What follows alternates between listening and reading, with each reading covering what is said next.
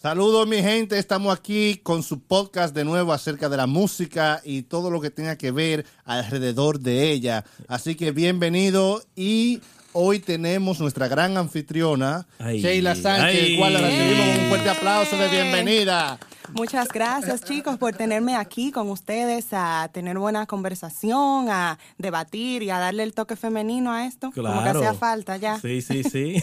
Ya, ya Sheila ya. Sánchez formando, va a estar formando parte de nuestro Dream Team, que ya estaba... eh, Se eh, empoderó y llegó aquí atento a ella, María. Pero Sí. claro, yo me josé mi puesto porque yo comento y le doy like y le doy share y a mí nada, nada de mandarme un saludito. Entonces yo dije, no, yo tengo que poner control aquí. no, tú estás diciendo eso por Emanuel, ¿verdad? Y por ti también. Ande, diablo, me calenté ya.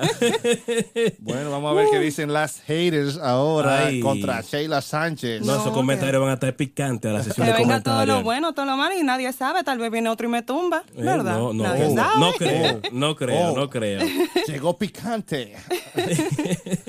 bueno, mi gente, hoy tenemos un tema súper interesante acerca de la música, la rebelión musical y el submundo actual. Y vamos a, a tratar este tema a profundidad. Todo lo que- cómo, cómo es que la música urbana que viene de abajo, del submundo, se quiere colocar en el top de la música y quiere estar en todas partes. Y cómo se ha dado eso. Wow. Así que prepárense hoy. Déjenos en los comentarios, critiquenos positivo o negativamente, como ustedes quieran. Constructiva. Y empezaremos hoy a debatir este tema, pero antes eh, es necesario reconocer algunas, algunos acontecimientos musicales que han estado sucediendo en los últimos meses. Claro. Y sobre la muerte de José José, En paz descanse. que en paz descanse, ese gran ícono, Sí. Sí. gran ícono de Latinoamérica y, y el mundo de la música en general. Correcto. Que en este caso, un urbano hizo un, un homenaje cantando su, su música ¿Cómo? y ha sido muy criticado. En este caso, Maluma, Wow. de. Colombia, y ha sido muy criticado. Algunos lo ven positivo, otros negativo, y, y- y no sé. Porque es que yo creo que la gente tiene que enfocarse en la intención del artista. Él es un artista urbano, él, la música que él canta ni se asemeja a la de José José. Claro. Pero él se tomó de su tiempo para rendirle homenaje y reconocer a un artista que fue sumamente grande. No creo como que debe, de las personas deberían de estarse enfocando en criticar y analizar su voz, porque la voz de José José es única, sino más bien es que lo lindo que le quedó. Y también sorprendió a mucha gente, porque nadie pensaba que Maluma se defendía así en el canto. No, y eso está bien, que él hiciera eso, como tú dijiste, para que él se defendiera en el canto. Y que yo creo que la gente tiene en los comentarios como de comparar artistas. Son dos géneros muy diferentes. Correcto. Claro que nunca va a ser como José José, Obvio. pero por lo menos trató y tuvo la decencia y, y- y tomó su tiempo para dar esa palabra de, de que tal vez fue un admirador de él cuando era pequeño. Uno nunca sabe, se lo inspiró a cantar. También, también. No, porque sabes que con la canción de José José se trapeaba. En toda Latinoamérica se limpia con la canción de O José se José. trapea todavía. En República Dominicana había un programa que se llamaba eh, José José, Juan Graviel y sus invitados. Oye. Wow. Y, y ya a las 11 ya ponían las canciones más fuertes de José y ya esa era hora la de trapear y la de terminar de cocinar. O sea que eh, era un ícono. Entonces viene Maluma, algunos dicen que estropeó la canción, que la dañó, que no es digno de cantarla después que ha cantado tantas basuras. O sea, lo han criticado demasiado. Yo mismo me sorprendí porque yo no sabía que, que él era capaz de, de meterle cierto encanto a, la- a una canción y más si es de José José. Ahora tampoco me esperaba que subiera como José José y que tuviera la voz de José José. Hay que ser realista, señores. Like, él hizo lo que quiso hacer y le salió de su corazón y punto. Y eso es lo bueno de Maluma, que Maluma no le importa las críticas de las otras personas, porque Sí. al final de cuentas él sabe como que él no es moneda de oro para agradarle a todo el mundo. No, y que la gente cree también que como Maluma, ustedes saben, estas personas de, del pop, el entretenimiento, usan autotune como que ellos no tienen voz. Cuando entonces demuestran su voz, la gente está, se impresiona. Se sorprende. Se Claro, sorprende de que, oh, claro. Maluma canta. Oh, no Nadie sabía. sabía que cantaba Maluma. Así es. Entonces, eh, también eh, oí por ahí, no sé si es cierto, asegúrenme que Jennifer. López y Shakira van a estar en el Super Bowl. Oh. Sí, Oh. sí. Eh, como, la, como cantante latina estoy sumamente orgullosa de que Muy los bien. latinos hagamos, a- hemos llegado a ese nivel.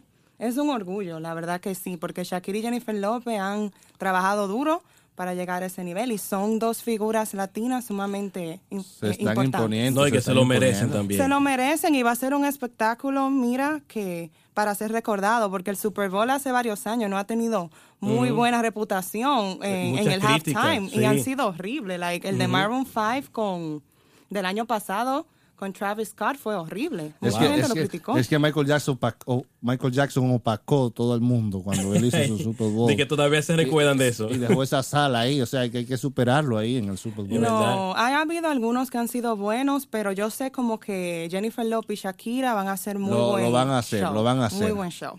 Pues bien, mi gente, entonces ya vamos a, a entrar de lleno en este tema. Así que déjenme decirle que Sheila Sánchez es cantante, Sí. es actriz Ay. y es podcastera. ¡Eh!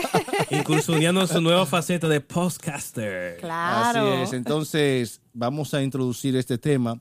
Le decíamos que el arte urbana viene de urbe. Urbe quiere decir ciudad Mm.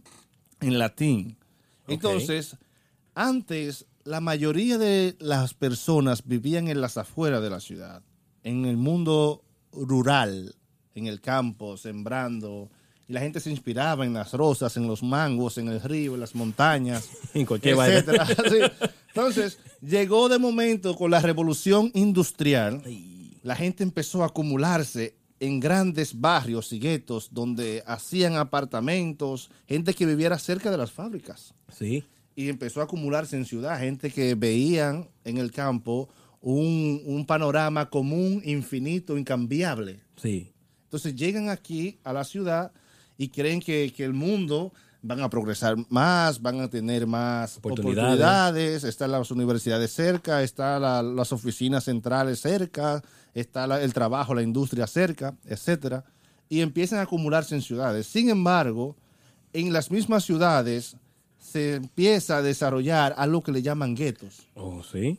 el submundo. Ay. El- esa categoría de gente que también le llamaban el proletario, Oh. le llamaba eh, Karl Marx eh, proletarios porque eran personas que además tenían su prole. Mm. Su único bien era su prole, sus hijos, pero no tenían nada. Sí. O sea que de ese submundo, eh, a veces sin justicia, donde no le llegaban los servicios a tiempo, a veces pasaban hambre, empezó a surgir un modo de ver el mundo diferente de acuerdo a esa realidad y empezó a imponerse en todas las ciudades del mundo Wow. espe- específicamente en los Estados Unidos y en algunos países de Latinoamérica, donde este, donde empezó la poesía urbana, Sí. el- el- el- la música urbana, donde empezó, empezó, empezaron la gente a inspirarse en las historias del barrio, en los, eh, en las injusticias, en las peleas, en los botellazos, en la borrachera, En todo. eh, sí, en las infidelidades y, y eso y empezó y empezó en forma general lo digo no es que estoy haciendo un estudio detallado Claro. No, claro. sino hablando en general Sí. empezó esto empezaron la gente a inspirarse entonces en, en estas realidades sociales Correcto. y, y como podemos ver hoy en día hay bastante eh, todavía modo de, de vivir así todavía aquí en los Estados Unidos está lleno de guetos y de submundo o de suburbios como le llaman también Si vienes de ahí. Entonces, Un ejemplo, Pensilvania, como si fuera un barrio gigantesco. también. Pero área del Bronx aquí dan grima. Así, Manhattan, todavía en Manhattan. Pero claro. Métete, vete- métete Eastside para que tú veas cómo está eso ahí. No hay muchas cosas, pero es lo que dice Emmanuel, yo analizando que por qué tanta popularidad de este nuevo género. ¿No será, Emmanuel, que por la crudeza y, vamos a decir, la realidad de estas letras? Como, por ejemplo, este tipo de música le ha servido de desahogo a, muchas, a muchos artistas jóvenes y también le ha servido como un salvaconducto de la pobreza. Así también, también. Entonces, yo creo que por, e- porque la gente está cansada tal vez de tanto tabú en esos tiempos, como que todo era como tan oculto, como que las cosas no se decían claras. Y por eso tal vez vino esta generación nueva de rebeldes a decir las cosas como son y a mostrarle al mundo que no todo es color de rosa. Y todavía vemos artistas, porque ya ahora, como decimos, ya este tipo de música se ha, se vamos a decir, se ha cambiado un poquito ya, porque no es tan cruda como antes. Ha ido, ha ido Pero hay evolucionando. artistas como el mismo Calle 13 que todavía se destaca por ese tipo como de lucha, por su música, su rap, el tipo como de lucha social. ¿Entiendes? Así es, entonces esa, esa realidad ha copado todo, todos los barrios. Y una cosa que ha llevado esta música también a ser muy popular es que es para los, los, los ¿cómo, cómo, cómo les digo? La gente común es mayoría. Claro. Claro. Es mayoría y son muchos, entonces estas personas pueden hacer su música para la gran mayoría. Correcto. Además, ¿sí, Marino? entonces, eh, sí, como tú dices, la gran mayoría y que se identifican también. Se identifica correcto. con la Porque, realidad. eh, como tú acabas de decir, la gente, eh, esto- estas personas cantan una realidad que se está viviendo en los guetos y como tú acabas de decir, son mayoría, ellos identifiquen, claro, que van a seguir ese tipo de música. Y claro, y que está adaptada, como vamos a decir, como al tipo de eh, idioma y lenguaje que se habla en estos barrios, Que en estos guetos. Porque tal vez una canción que sea súper fina y súper tipo Real Academia Española, no le va a gustar a ese grupo.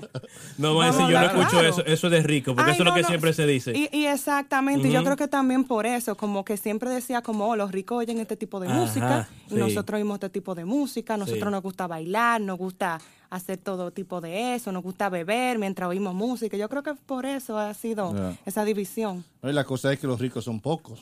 A veces dicen, pero ¿por qué yo no, no, no vendo mi música? Porque tú cantas para ricos, tú cantas cosas... No, hasta la, cla- de- hasta la de clase poco, de- media, sí, también, de clase- dependiendo. de No, la clase alta. media. Exactamente, entonces eh, eso, es, eso pasa.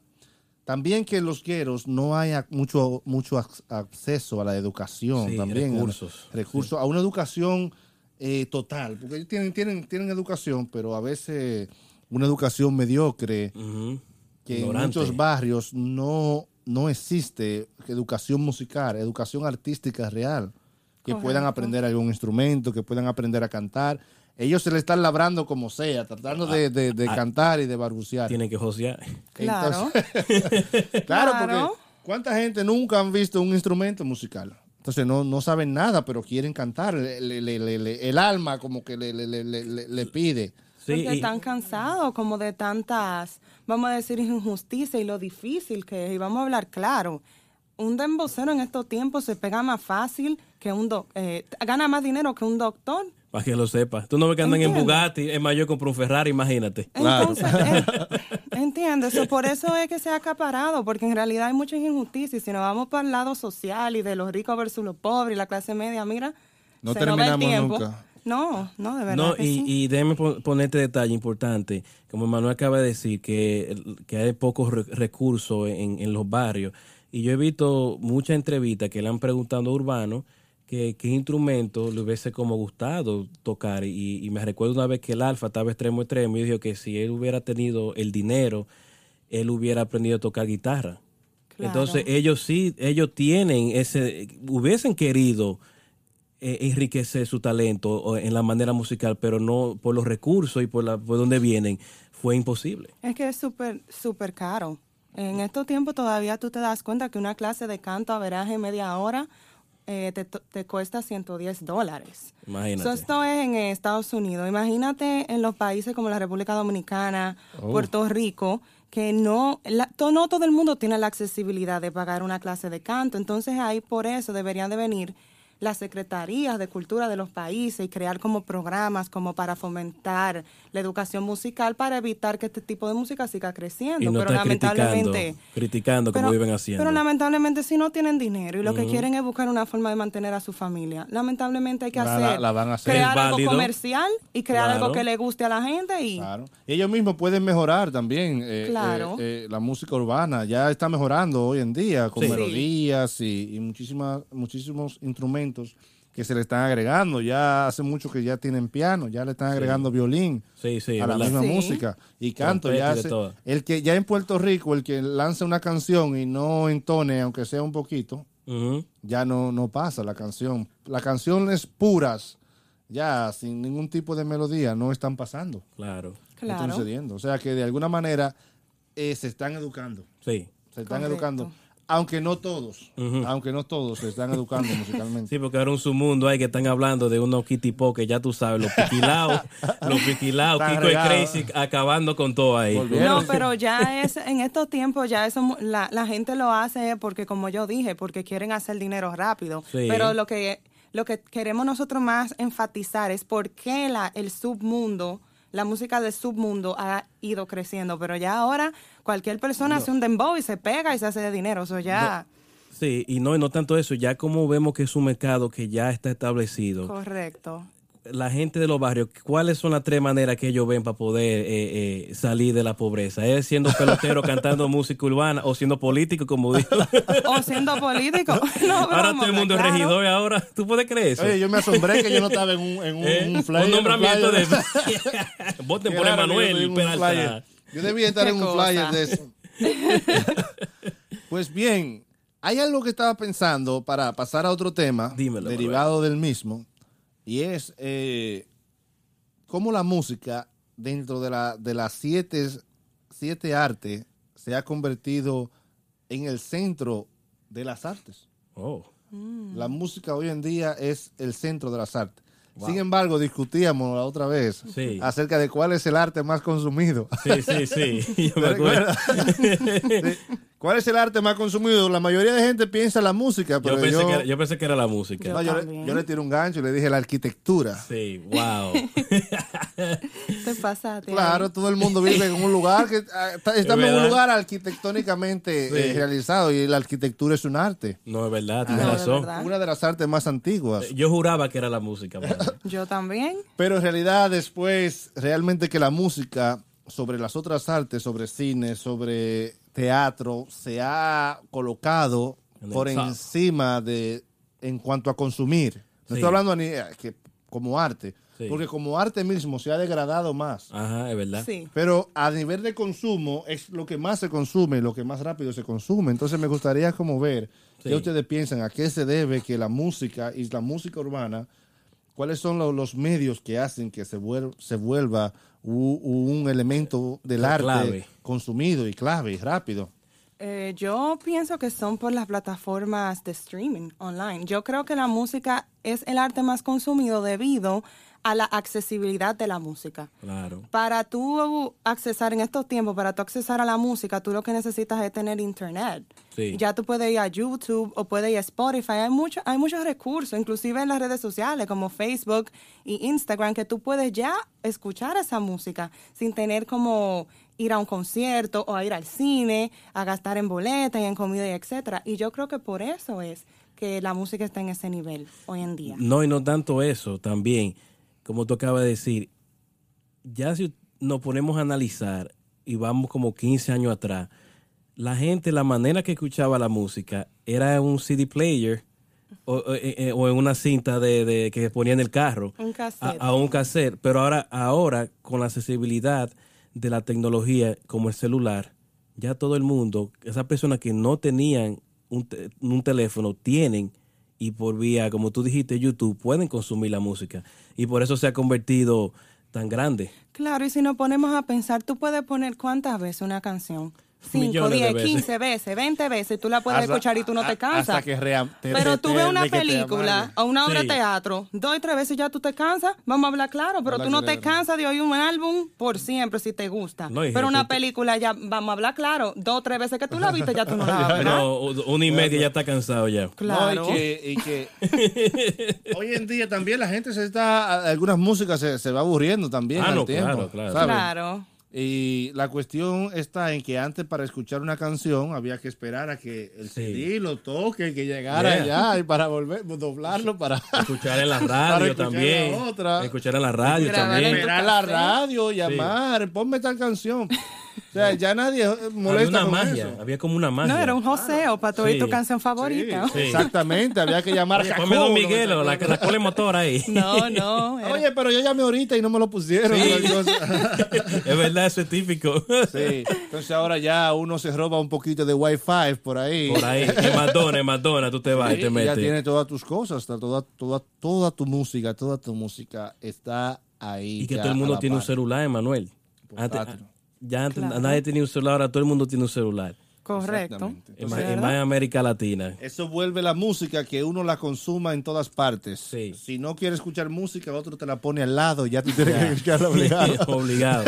Obligado te tiene que gustar porque va al restaurante música, va al salón música, Música. va a todos lados música. Está caminando por la calle, música. Cuando uno va parece al un loco cine, con una bocina grandísima. música. Cuando uno va al cine, música. Cuando uno va al teatro, también te- música. Y en los baños, hay algunos baños que tienen música también. Música.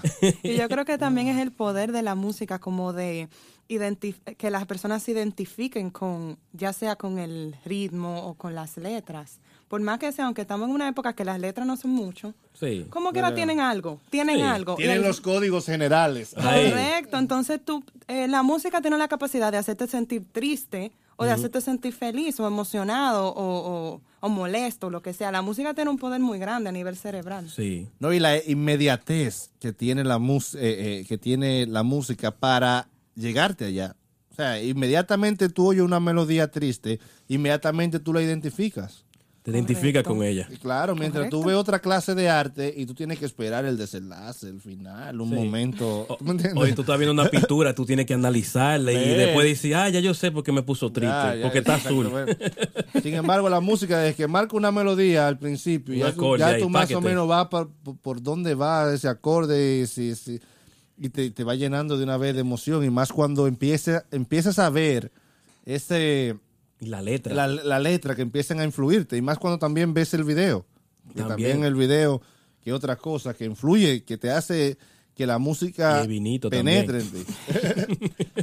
no, y la historia de amor que está atrás. Te viene destrozando el alma. Ay, ay, Wow, chichi. rompevenas. Para que lo sepas. Esa que le gustan a Emanuela y rompevenas. Y, y todas las también, todas las plataformas streaming, como habíamos Sí. dicho, eh, Marino, Sí. que cada día hay más plataformas.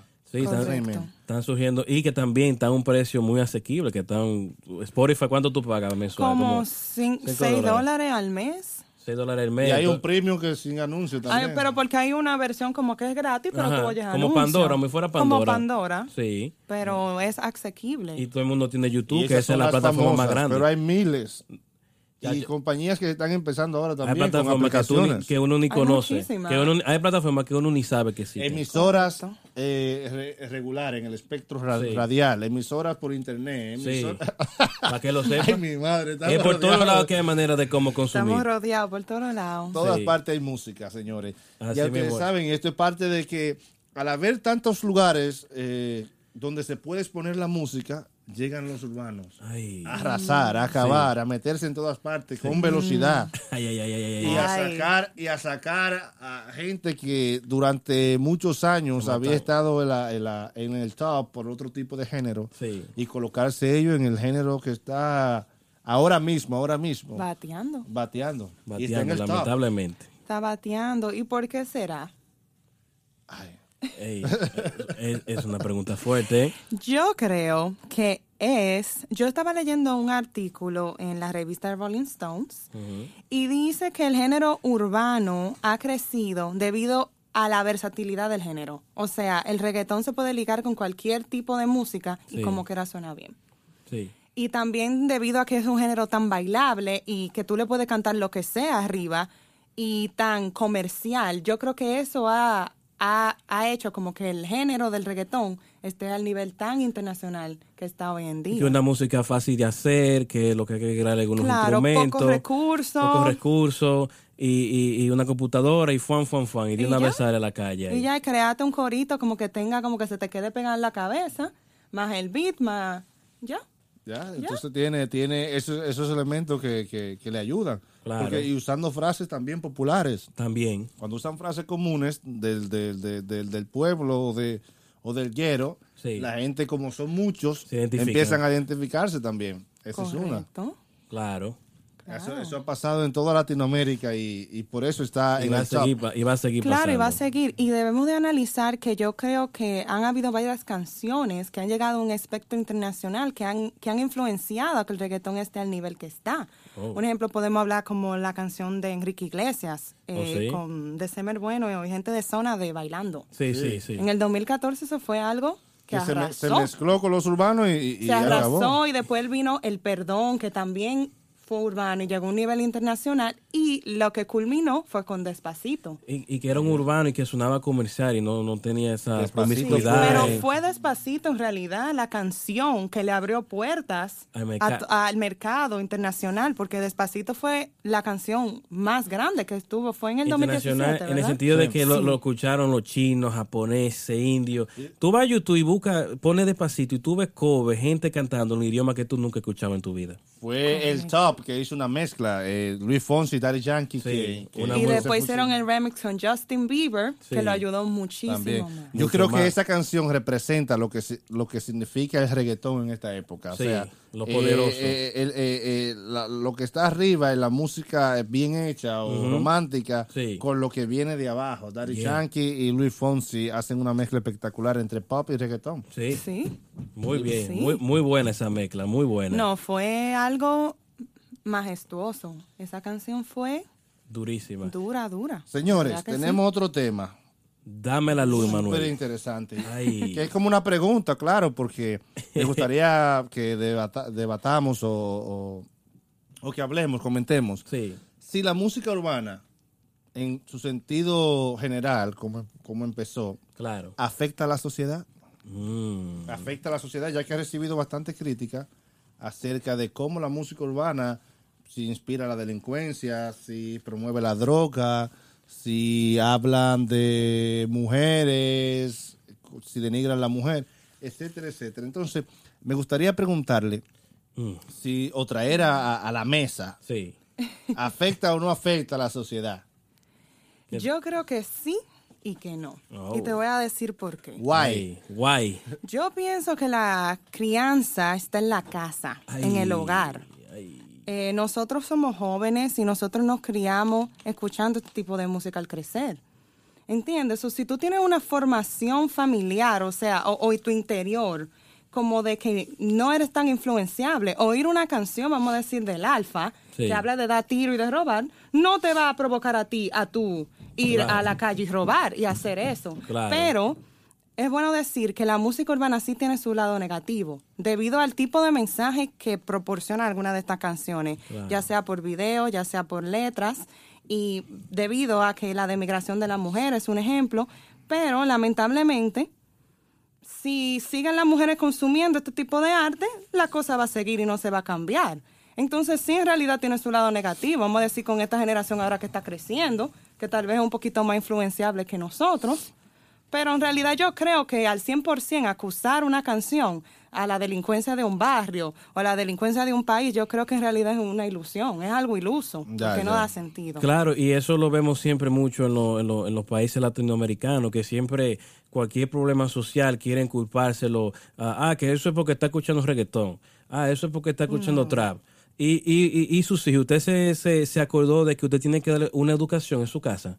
Correcto. Como tú dices, noso- yo fui, nosotros somos jóvenes, nosotros escuchábamos esa música que decía toda esa ratería y yo nunca en mi mano he robado y, o he tenido un pensamiento de matar. ¿Y por qué yo tengo que estar diciendo que es la música de ese tipo de música? So, sí influye en ese sentido, como tú acabas de decir, que sí o no, que también eh, eh, lo que yo no voy de acuerdo es que esté de- degriñando, eh, eh, Demigrando. demigrando a la mujer, que es un poquito eh, Claro. fuera de control, pero hay es un punto que hay que mandar. es, es algo a nivel... algo que podemos durar dos horas hablando de esa Claro, que es algo a nivel psicológico, porque es que para eso están los papás, la mamá, el profesor, lo que sea, porque si tú oyes un niñito cantando una canción con mala palabra, Quita, si da- tú te le ríes y tú lo celebras, ¡ay, mi niño! ¡Ah, un tiguerón! es verdad. Él va a creer que eso está bien, Eso sí es verdad. pero si tú dices, mire, eso no es así, o le quita la música, whatever, él ya va entendiendo como, oh, ok, no, eso está mal. Pero yo los otros días estaba caminando por la calle y yo vi un niñito diciendo,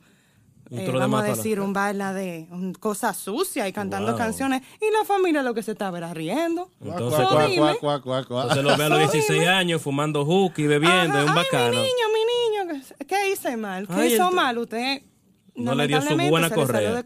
No correa, vamos a decir. Una buena pela, decir. De- no, no, no. eh, vamos a- no hay que usar la violencia. Vamos a decir, distinguir desde la casa. No, eso está bien, eso está mal. Aunque usted lo escuche, usted no lo copia. Y Claro. punto.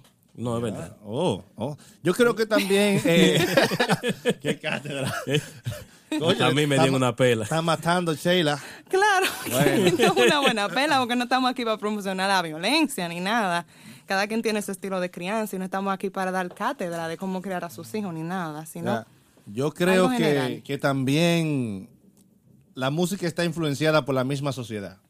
No, no, que la socie- no que la música influye a la sociedad solamente, sino que la sociedad más bien es la que ha creado este tipo de música. Porque si no hubiera esa tasa de delincuencia que hay en los barrios, la música no surge.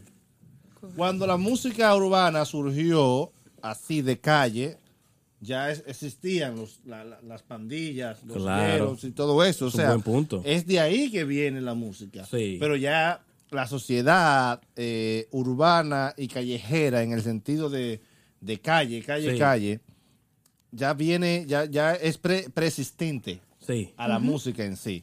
Entonces yo creo que hay una influencia grandísima. La música o el arte lo que hace es que lo resalta y Sí. lo pone por encima Es verdad, es verdad. las. No, y promueve cosas malas porque claro. le hace pensar, oh, mira, eh, tú tienes, nos drogamos, eh, cogemos tres, cuatro mujeres, las golpeamos, whatever, eso está bien. La mandamos para su casa a la semana. ¿Entiendes? Entonces, eso está mal. Y es por eso como que ojalá, como ya los artistas urbanos están llegando a un nivel tan internacional y tan influenciable, que poco a poco vayan limpiando sus letras y haciendo, como vamos a decir, una música, vamos a decir, un poquito comercial, vamos a decir, atrevida, porque esa es la esencia, pero un poquito más, como más limpia, como no.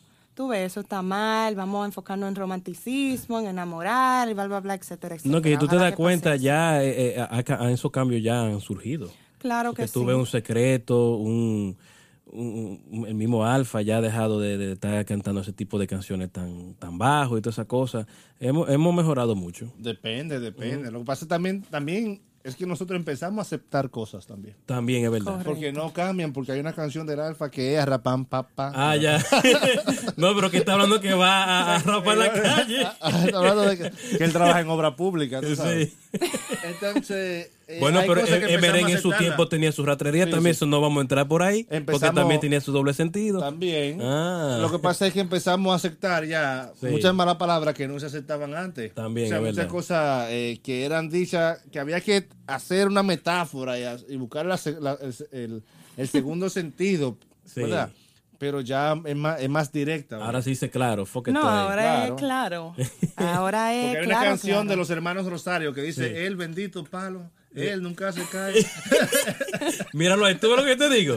Que eso siempre ha sentido el morbo. Y los pero- limones. sí, Pónmela ahí que te lo va a partir. Está- O el Exactamente. pececito en la pecera de Juan Luis El Guerra. hot dog, Eh, el el. No, hot dog.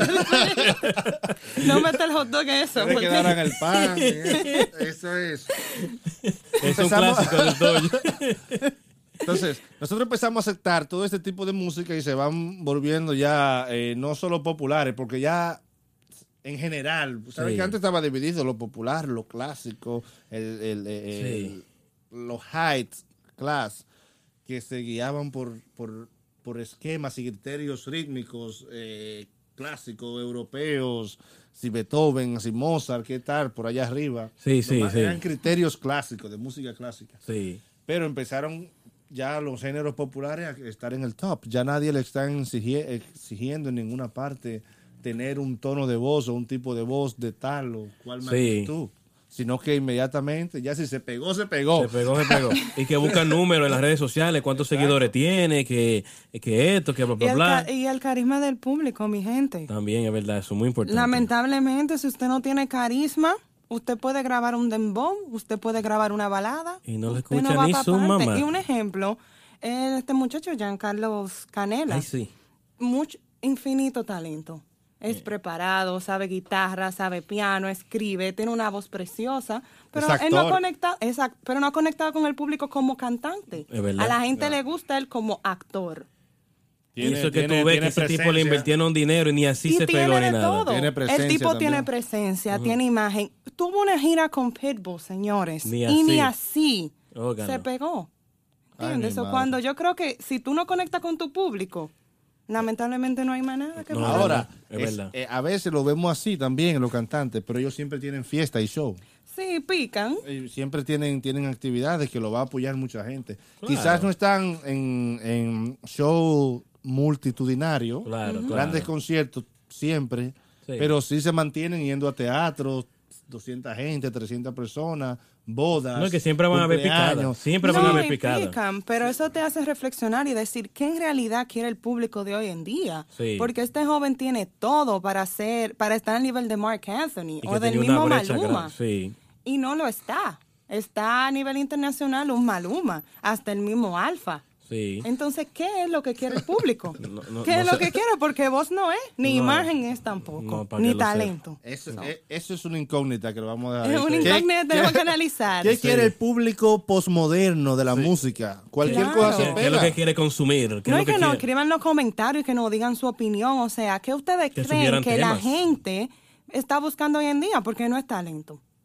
Sí. Entonces, ¿qué es lo que estamos buscando? No es técnica. No, es, no es- Es verdad. Es verdad. no es romanticismo. sí. ¿Entiendes? Tampoco quiere delincuencia. No es imagen. No. No. es imagen. Porque Ni tú quieres un tipo tampoco. que tenga más flow que Giancarlo Canela. Sí. Y no es imagen. ¿Eso qué es lo que No, quieren? pero vete a trabajar con Giancarlo Canela, vete ya. porque- Sí, no, ya. No, porque es que yo estoy Hombre, analizando porque mira Chimbala. tu Y la gente ama Chimbala, que Chimbala en todas las canciones dice, ustedes quieren criticarme, peguen canción y ya. Sí. Ya. ¿Entiendes? Eso que es lo que quiere la gente. No, es verdad, es verdad. Oye, chimbala. No, pero tiene su flow. Pero vamos, que la gente nos escriba los comentarios y nos diga, Bueno. oh, sí, miran, yo estoy de acuerdo con Sheila, no estoy de acuerdo con Emmanuel, no estoy de acuerdo con ustedes. Díganos. Ya, hablen, hablen. claro. hablen, hablen, hablen. ya- Ya, eh, Marino, que Giancarlo Canela te llame y que contrate. Sí, sí, voy a tener que decirle, sí. No, yo feliz, a mí que me importa. ¿Eh? Entonces, mi gente, estamos hablando si afecta o no afecta en la música urbana, pero yo creo que también debemos entrar en este tema súper interesante que también deriva de lo mismo. Y es que en realidad hay canciones específicas que de alguna forma u otra se venden como Sí. romántica, como linda, bien cantada, pero en el fondo tiene un mensaje medio dañino. Ay. Correcto. Y ¿Es he verdad? visto eh, eh, canciones como del cantante Romeo, que tiene muchísimas canciones bellas, pero tiene algunas que claramente promueve la infidelidad. O sea, ¿Cómo? pone de héroe al hombre Infiel. infiel. y a la mujer infiel es, es, es una heroína que ¿Cómo? cayó en sus brazos porque él es mejor que su marido. Ay, ay, ay. ¿Tú ¿Me entiendes? Y él es el que sabe. El papá marido upa, no. el papá upa. Sí, hay una canción claramente, infieles. Infieles también. Y hay más de él también. constantemente. Muchísimas. Yo creo como que Romeo le quitó la mujer a alguien porque es que Romeo, mira, a todo el mundo, porque yo lo quiero. Sí. el malo, Sí. infieles y muchísimas más. Exactamente. Muchísimas más. No, el Él- tipo él- tiene un arsenal de, de, de canciones. Sí, él tiene, una- tiene un arsenal de canciones que son lindas, que son bellas, que tú le escuchas, pero el trasfondo es ese. Mira, yo soy el hombre, tú tienes un novio o un marido. Yo te lo voy pero, a quitar. Pero, pero yo soy el que Yo te soy el gusta, yo macho, soy- el que llegó. macho, el que O si llegó. tú te vas, tú siempre te vas a acordar de mí, qué sé Sí, yo qué. porque yo soy el que te mueve la caja de bola, como Ey. dice. Exactamente. Entonces, entonces, ese tipo de canciones ha creado un grupo de hombres Sí, que amarga- se sienten héroes, ¿no? Que Sí. se sienten Ah, héroes sí, sí, sí, sí. por una parte y otros amargados que están afectados porque ese problema. Sí, porque que lo- la vaina es que él también liga el video con eso. Porque siempre él tiene uno que es como el, el idiota. Ajá. Y él es como el tiguerón, el del flow. Pero el otro el idiotica esperando a la mujer en la casa. Propuesta indecente también. Ay, Propuesta sí. indecente el en el video, eso es lo que muestra. Sí, sí. El tipo, el millonario en un lado y él se, se lleva y se lleva a la mujer. Oye, entonces, si tú eres el que te la lleva, tú te sientes bien. Pero si tú eres el afectado, ese video te da para beber. Chacho, bebé, y el trago que se acabó, mano. El Claro. bar te, el bar te queda chiquito. ¿no? Y Claro. Quieren, quieren de una vez lo- los, hombres pelear y de todo. Sí. Entonces, eso, yo creo que esas canciones hay que analizarla mejor y hay que verla, hay que verla con, hay que oírla con ojo, con, con, con mentalidad atenta, prestarle la atención a no dejarse influenciar emocionalmente de ese tipo de canciones. Sí. Claro. Por un lado, porque tienen, tienen ese problema. Y Mark Anthony, me decías ahorita, Sí. había sacado también una canción En- Los en el cual- lunes parecen viernes. Los lunes parecen ¿Cómo? viernes. So, la canción trata de que como que si él te vas, pero conmigo siempre te vienes. Ay, diache, ma- y es Mark Anthony que está cantando Y es eso. Marc ¿eh? Anthony, y te la está cantando muy linda, yo sé que lo dejarás, es como muy similar a Romeo, como si tú te vas a casar con él, pero yo soy siempre que tú vas a venir a mí, porque soy yo la que te hago feliz. Te casas, pero guarda mi número por ahí. Por si acaso, que se le Y maten la mente porque y es que está vaina. promocionando la infidelidad, Claro. porque ella dice como que el tipo está, ella está con él con tal día, pero que este día tú eres mía, pero ese día tú eres de él. Pasa una vez al mes por aquí. Pero eso quiere decir que entonces todo el mundo eh, se identifica con esa canción, está pasando por muchas infidel- infidelidades. Bueno, nadie sabe, el que le sirve el sombrero que se lo ponga, ¿verdad? hay, hay muchas cosas que, que, que están, están pasando. Quizás esas canciones sean un reflejo de la vida de ellos. O de la sociedad también. También, y de la sociedad también. Pero sobre todo de la vida de ellos, de los, de los grandes artistas, porque ellos viven una vida más o menos similar. Sí, es verdad. Se casan hoy, se divorcian mañana. Sí. Entonces, en cualquier concierto que llegan, se roban la de cualquiera. Es O verdad. sea, hay que, hay que estar moca cuando uno va a un concierto. Sí. ¿Eh? ¿Eh? Uno nunca sabe. Las mujeres no nos quedamos atrás tampoco, porque está Nati Natasha Ay, sí, es verdad. con la canción Me Gusta. ¿Qué pasó? Yo sé que las noches no son solas para ti, tú tienes a alguien, pero me quieres a mí. Ah, pero mira, la mujer en el mismo papel. ¿Entiendes? También. No, Eh. pero también, y todo, yo no juzgo a Nati porque las mujeres también tenemos derecho. Ella se está trabajando entonces. Mm. Pero claro, porque mira, al final de cuentas, ella está diciendo como que está bien tú seducir a un hombre que es ajeno. Que es casado. Sí, porque ahora las mujeres quieren ser hombres ya ahora.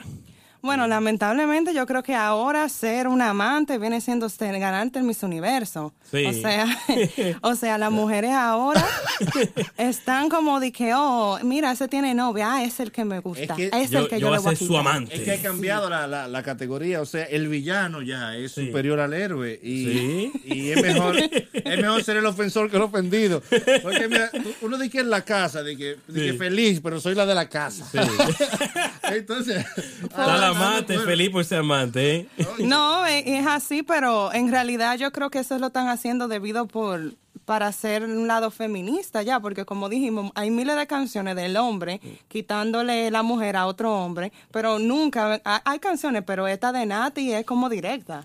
Sí. como Claro. like, sí, no, pe- eh, sí, tú y yo somos infieles, pero yo no sé nada, whatever, Ahora, whatever. hay una pregunta más, más para caer más quizás en la realidad. Ay. Esas dos gente que siempre di que se aman, ¿verdad? Pero los dos están casados, son Sí. infieles.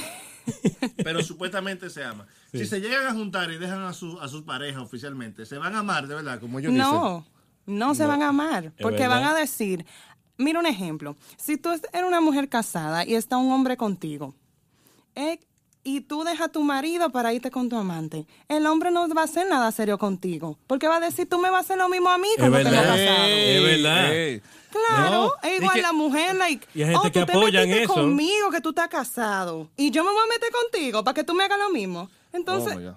Piénsalo. Y No, está el y- hombre y- por el suelo ahí. Ya, no, y la, y la- y la mujer también, que se quede esperando en su casa llorando y nunca la recogen. y Sí. que lo que mantenía a esa pareja unida siendo infieles era la chispa de que era prohibido. Es Entonces, verdad. ya cuando ya sí. Lo ya que- cuando se apaga eso ya no, no es Sí, interesante. porque ellos estaban, en- eh, ellos estaban como héroes, ahora son casados, entonces son las dos víctimas Sí. pendientes uno del otro. ¿Cuál va a ser el Claro, y están juntos y se dan cuenta que no se querían nada, que están juntos por razones equivocadas, ya sea por atracción Por rastrería de carnal, ellos. Oye, o porque ¿qué se llevaban bien de otra forma. puede salir de ahí? Claro, pero no porque Ah, se ya. amaban, porque cuando están juntos y dejan a su pareja que lo aguantaban todos los días y están juntos. Vamos a no trabajar esa canción. Ay. Es un casamiento del diablo. ahí. Eh, ay, como- Vamos a trabajar esa canción, vamos a trabajar esa canción porque como que de esa pareja que, que, que son infieles, Infieles. A, sus, a, sus, a sus propias parejas oficiales, es un buen tema ese. se casan entonces, dejan a sus, sus parejas oficiales, sus, sus, sus matrimonios hogareños, Hogareños. se unen, pero después se dan cuenta que lo que les gustaba era lo prohibido. Lo prohibido. Y empiezan unas sospechas entre uno y otro a ver que, que- si, si Porque se hay conocieron los dos, ya. se conocieron los dos así. Sí. si ya yo soy la víctima, sí, hay que trabajar eso. Ahí. Apúntalo por ahí. Lo vamos a escribir ahí. después del No, buen tema. Entonces, hay, hay obra musical, por más linda que estén, hechas melódicamente, musicalmente trabajada, hay que tomar en cuenta algunos puntos en las letras que están tra- transmitiendo hoy en día. O sea, Claro. no, so- no todo es muy, muy decente, por más Sí. melódico que sea. No, no, eso, eso sí es verdad. No, tienes razón, tienes razón. Dentro de la música urbana, Mm, como elemento hoy en día que está en el top, ha enfrentado algunos problemas. ay, Cuéntame, O- Manuel. No algunos problemas, sino hay envidia ya. ¿Tú crees? generalizada, sí. Las compañías o, compa- o algunas compañías inglesas Mm. de Inglaterra han estado o fueron en el 2018 haciendo una campaña sucia. ¿Cómo va a ser? Sí, en contra de la música urbana. Wow. usando el método de crítica comparativa. Es un así? método eh, artístico crítico, o sea, cómo criticar el arte de forma comparativa. Ok. Es decir, eh, tu música o tu arte es bueno Sí. de acuerdo a cuánto se parezca a la mía, a la de mi país. Wow. Es un método inventado tanto en Francia y, fue inventado en Francia y luego pasó a ser parte oficial de la crítica del imperio inglés. Oh, wow. La mayoría de imperios, políticamente hablando, que someten colonia, todo lo que se produzca en, esa colon- en esas colonias y en otros imperios, siempre se critica de acuerdo a qué tan bueno es referente al que domina. Claro, claro. Wow. Entonces, parece que en la literatura se ha criticado así, muchas, muchas cosas. Entonces, parece que ahora reconstruyeron eso y empezaron a lanzar el la año música pasado. ahora. En el 2018 podemos buscar, entonces ustedes pueden poner en, en Google Bohemian Rhapsody, se escucha mucho más en, en plataforma de streaming que Bad Bunny, Maluma o que la música urbana latina. Wow. Y ven a encontrar cientos de artículos en inglés y en español que hablan de forma comparativa referente a la música inglesa. Wow. Oye, Y sobre todo cuando iba a salir la, la película Bohemian Rhapsody, eh, de Fre- que, eh, que- donde Freddie interpretaban a Freddie Mercury. Freddie Mercury, en- eh, sobre todo en ese momento. Sí, sí. Porque eh, parece que muchas compañías eh, inglesas están perdiendo algunas plazas Claro. en Latinoamérica, perdiendo plazas en Estados Unidos. No es que la han perdido del todo, Sí. pero Claro. llegam- llegaron latinos que están ocupando muchos espacios. Adiós, pero Y si sigue así, va a seguir eh, aca- aca- Acaparando aca- acaparando mucho mucho más. No, es que tú Correcto. ves que el urbano, de tú vas a cualquier país, es un Bad Bunny, un Daddy Yankee, una Nati Natasha, un Ozuna, y acabando J con todo el mundo. Que. J Balvin también. Y si no cantan arriba, en Sí. los grandes conciertos también te cantan abajo en discotecas. Sí. Muchos de ellos. O sea que están acaparando mucho, mucho. Pero mira lo que Chela acaba de decir, que en el Super Bowl, ¿quiénes van a estar cantando? Jennifer López y, y- y Shakira, quiénes son dos latinos? dos latinas. Entonces, explícame. Es, acabando con todo que estamos. Entonces, está- eh, compañías estadounidenses prefieren eh, que la música latina, Sí. por cuanto tenemos más contacto con, con, eh, eh, Estados Unidos de América, aunque Sí. habla inglés, tiene más contacto con América Latina que con Inglaterra. O sea, Claro. tiene mejores negocios y además es canciones de que vienen de compañía americana y, Sí. puer- y de Puerto Rico, Sí. talentos de Puerto Rico, que le conviene también tener porque es parte de, del- de Estados Unidos, Claro. asociado. Entonces creo que Estados Unidos y compañías como Sony Entertainment han Sí. estado impulsando más la música hispana que Inglaterra. Inglaterra quisiera, como ahora mismo, como desaparecerlo y quedarse con el mercado. Eh, eh, Que nunca, porque es que si tú te pones a ver cuántos países hablan español. Y ellos tienen muchos cantantes también. Tienen no, muchos. Ah, no, claro, eso sí es verdad. Tienen muchos, pero a comparación a años atrás, ahora no hay tantos artistas ingleses como antes. Los únicos en estos momentos son Ed Sheeran Y, y- y Dua Lipa ahora es inglesa. Adele ya eh, hay que Sí. esperar que le rompan el corazón otra vez. otra vez, para, álbum, para que ella saque un álbum Pero si tú te pones a analizar, esos artistas ingleses han tenido que americanizarse para poder sonar. Es verdad. Que es lo que quiere decir Emmanuel, que antes ellos no tenían que hacer nada a su cultura. Eso se escuchaba en todos lados. Se escuchaba en todos lados, pero ahora ellos tienen que volverse americanizados para que la persona lo oiga. Y tratar de hacer featuring o hacer video en los Estados Unidos. Sí. O hacer featuring o, o- o- o involucrar otro tipo de género entre su música. Tienen que etcétera. incursionar obligatoriamente en el mundo americano para Obligado poder tienen que meterle tener esa influencia grande. Tener ¿no? esa Y influencia. ahora, y ahora le están poniendo también, mucho- incluso mucho estadounidense, el Spanglish. Sí, usando palabras Sí. en español, obligatoriamente. Están entrando y eso y eso va a ser, vamos a ver cómo se desarrolla al final con el Spanglish aquí en Estados Unidos. No, ahora casi música. todas las canciones son Spanglish. Hay inclusive canciones de la India que están con español también. Oye, es esa increíble. Eh, yeah, increíble. Nosotros somos eh, uno de los idiomas más hablados del mundo. Claro, el segundo, es por el eso que yo te digo que si tú te pones con la cuánta, cuántos países hablan español. Exacto. comparado con el inglés. So, co- nosotros, ya que te- conocemos ya eh, le- lo- nuestros, eh, la- la- los artistas, artistas latinos, ya están conociendo el mercado, ya saben cómo se está moviendo esa plataforma como Estados Unidos e Inglaterra. Pero claro, mira a Romeo Santos que cantó para los Obama. Míralo ahí. También. ¿Entiendes? ¿Qué, ¿Qué tú hubieras pensado años atrás que un dominicano puertorriqueño cantando bachata frente al presidente de los Estados Unidos? Eso iba a pasar, nunca en Hubiera la vida. sido tal, tú hubieras pensado tal vez otro artista, ya sea una Adele Sí. o el mismo Ed Sheeran, tú pensarás, Claro. pero Romeo Santos, ya tú puedes llegar que estamos bateando. Lo que está muy influyente. ¿no? Y Romeo Santos eh, quizás es, es el latino más influyente también eh, eh, dentro Claro. de toda Latinoamérica. Sí, Claro. O sea, su música ha estado co- colocando constantemente en Latinoamérica. sí, pero hay algo que hay que admirar de Romeo Santos, que Romeo Santos casi nunca se, se va de su línea. Él siempre se ha mantenido, Eso es importante. que él es bachatero y es consistente, él no quiere, él, él hace featuring con reggaetón, con otros Ahora lo hizo, porque no tenía de otra. Pero él siempre se ha mantenido en su línea. Porque si Yo fuera soy por él no lo bachatero. hiciera. Si fuera por él, yo sé que no hiciera esos Y por eso tal vez Romeo Santos está al nivel que ha llegado. Claro. Porque él no se va de su línea. Él es bachatero, bachatero y punto. Y que, y Es que fiel y tiene identidad. Tiene identidad, Eso tiene tiene, identidad. Romeo. Sí. Tiene Romeo. A veces, por eso era mejor que la, la vez que él, que él habló a la prensa defendiendo, será mejor que no hablara porque él tiene su propia esencia. Claro. Además, eh, Romeo ha demostrado que se ha pegado solo. Mil veces.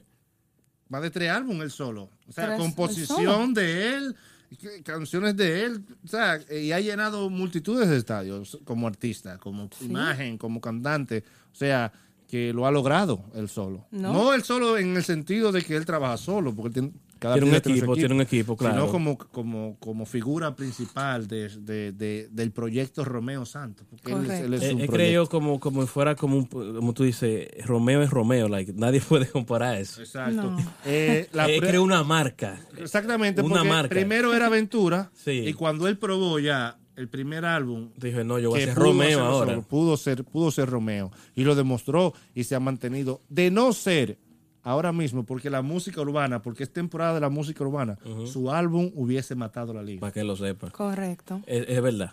Hubiese matado la liga sí, y con todo y todo está sonando está Sí. sonando Él muchísimo suena y vive haciendo cosas que no han hecho otro ar- Pero tú otros no- artistas, señor. Él estuvo en Yankee Stadium, en el MetLife Stadium. Él sigue haciendo de todo. No, y usted sabe lo Él que va a hacer Romeo todo. ahora, que Romeo va a dar 15% gratis en, en- en la República la Dominicana. República Dominicana para los Por el- pueblos para, para el pueblo. Se Entonces, ¿quién hace eso? Se le aplaude. Eso nada más Romeo lo hay hace. que allá se pegó hay que allá, hay que allá lo aman de verdad Pues claro. Claro. Y pues más mal agradecido que la gente diga y que- el Pachá y esa gente, él siempre va a tener ese lazo conectado Pero que con nosotros. Es que Entender. nosotros amamos a Romeo el proyecto. Claro. El problema es que cuando ya esos medios de comunicación empiecen a involucrar las cosas personales de él, Ya, porque yo no- a mí no me importa Romeo como persona, o sea, yo no lo conozco. Sí. Yo no sé quién es, no es amigo mío. No, No es te importa, no- no me bachata. no me gustan los hombres, entonces yo no.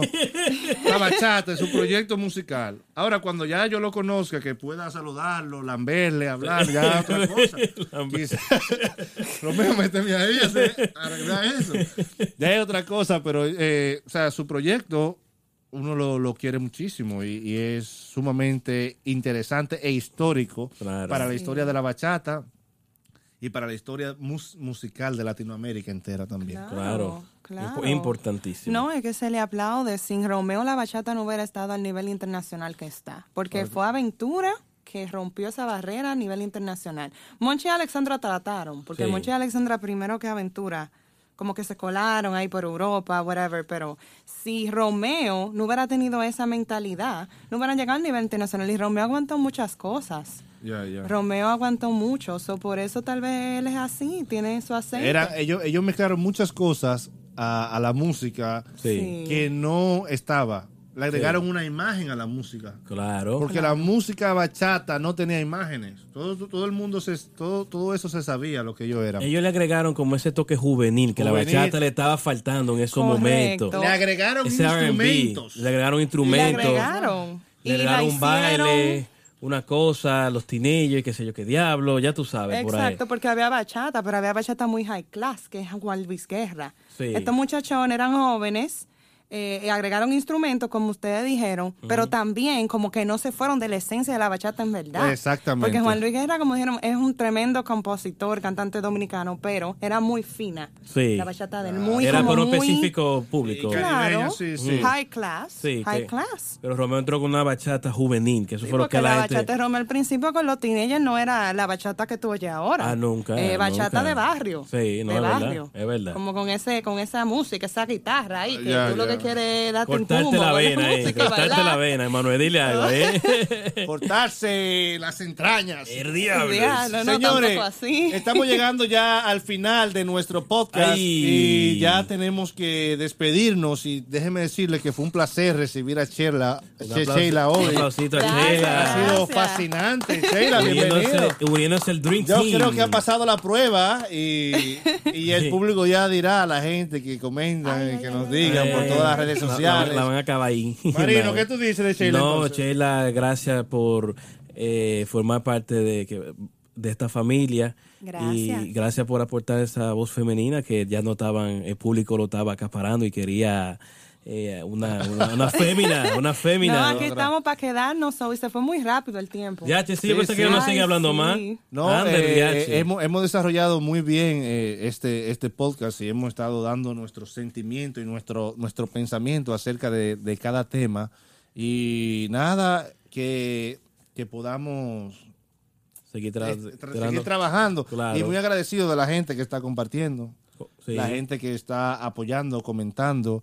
Y por favor, eh, sobre la música urbana, lo que hemos hablado hoy, si no está de acuerdo, lo que sea, también que nos dejen sus, Comente, sus dejen su comentarios. comentario, comente, diga, mira, yo quiero que hagan tal tema, yo quiero que hablen esto, comenten tal vaina. Y hay gente, mucha gente me ha mandado DMs y no ha, y no ha comentado, Emanuel. Claro, que le, den, que le den likes, eh, porque nosotros lo que queremos es brindar una plataforma informativa Sí. y mostrarle a la gente lo que queremos ofrecer y, y enseñar y por medio de esta plataforma, so apóyennos. No, y un entretenimiento Apóyennos. también, en el Pero sentido de- claro. de, que estamos entreteniendo, nos estamos riendo, queremos que la pasen bien y estamos educando e informando a las personas, que es lo más importante, mi gente. Antes Dímelo, de, Emanuel. antes de despedirnos, me gustaría, como hablamos de la música urbana en el submundo y de esa rebelión musical, Sí. ¿con qué música urbana, vamos por turno, Sí. Marino, Sheila, ¿con qué música urbana te, te identificas así que tú puedes decir, esa música me, me, me, me llega y yo puedo cantarla y me, y me, y me encantó de que esa música estuviera, Bueno, a, existiera? a mí, a mí en personal me, gustaría, me gusta mucho el rap, porque es como, eh, es una poesía, pero eh, eh, Versión calle, versión callejera. calle, callejera, pero con, con música. ¿Cuál, cuál, cuál qué rap? ¿Qué, ¿Quién o qué, o qué hay, canción? hay- hay mucho, mano, si me pongo a hablar de rap y esa cosa. Pero vamos a poner, vamos a poner un ejemplo dominicano. Me gustaba eh, eh, el lápiz en su tiempo. También me gusta raperos como Calle 13. Y de Venezuela me, me gusta mucho Cancelbero, que en paz descanse. Que ese tipo, tú escuchas su canción y tú dices, wow, es como una historia que te están contando. Tú te imaginas hasta la película que está diciendo. ¿Y usted, Sheila, qué dice? Bueno, yo soy fiel fanática de J Balvin. Ah. Porque J Balvin ha mezclado muchos géneros y la música de J Balvin es muy positiva, como muy alegre, como que tú la puedes escuchar en cualquier Tranquila. momento. Sí. Sí, y no, y con la canción Mi Gente, como que tiene como gracia y me gusta. flow. Me gusta como las- los sonidos como que él combina. Sí. No, Muy no, bueno yo- productor. ¿Y a ti? Ah, yo soy, yo soy underground, yo soy guau guau guau. Ya. Como yo, Estamos coronados, me gusta esa canción de Rochi. ¿La han Eh. oído? Que está súper, súper. Sí, esa. Él siempre está mencionando a Rochi. A mí me gusta eso de allá, de, de, de underground y de, la- y de las cosas. Esas son las canciones que, que, que yo ¿Por qué tanta agresividad? Emanuel, pero yo pensé que tú escuchabas jazz, loco, era. una Yo- cosa- yo no- yo- ¿Por qué tan agresivos los muchachos? ¿Por qué? ¿Por qué? son demasiado clásicos. Yo no, Ay, Yo no oigo nada de eso. De que, que- no, De yo, que jazz, es blue, vainas brutales de la Ay. calle. Cabeza mochada, calle es calle, lápiz Oh consciente. my God. No, no, no, no, no, no. no. ¿Por qué los varones son así, no, no, Sheila? no, eh? no, que le no. gustan su vaina callejera siempre. Rochi tiene una canción bonita de superación. Sí. Que estamos coronados. Eso es lo último que ha salido de. Esa es la superación personal del bloque. porque- Está bien, es verdad, es verdad. Emanuel se siente identificado. Dentro de ahí. ese mundo, esa es la canción de superación personal. No, y Chelo Cha, con contento. ¿Eh? o con Cristina y toda Bueno, nos despedimos, No, señores, ¡Ey! con este podcast en ¡Ey! Jimmy Music. En Music, Chela Sánchez y Manuel Peralta, ya sabes, suscríbase.